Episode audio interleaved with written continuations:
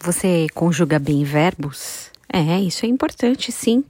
Uma vez a professora, talvez estivesse na segunda, terceira série, pediu que a gente conjugasse o verbo vender. Eu fui muito bem. Acertei todas as conjugações, só o verbo que eu errei. Era para conjugar vender e eu fiz com o comprar. Não sei de onde que a gente tira essas coisas, né? Mas enfim, os verbos são essenciais para fala, para comunicação.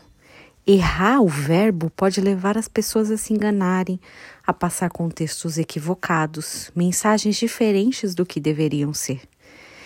E tem um, uma história na Bíblia muito interessante que nos mostra exatamente do poder do verbo, ou melhor, das ações. Ela está lá em Lucas 11, 27 e 28.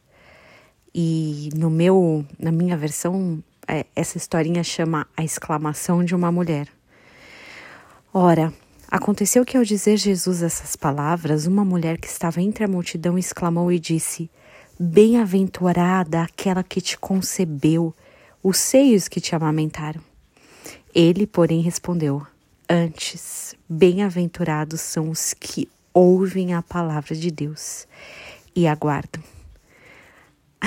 que engraçado, né? Não é o passado, quem fez no passado que é o bem-aventurado, mas quem faz, quem pratica, quem guarda a palavra. Nem o futuro, ah, um dia eu vou guardar, um dia eu vou ouvir. Essa conjugação de verbo está muito clara.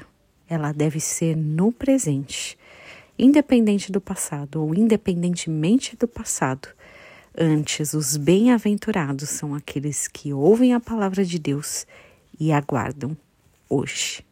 Que você tenha um dia abençoado em nome de Jesus.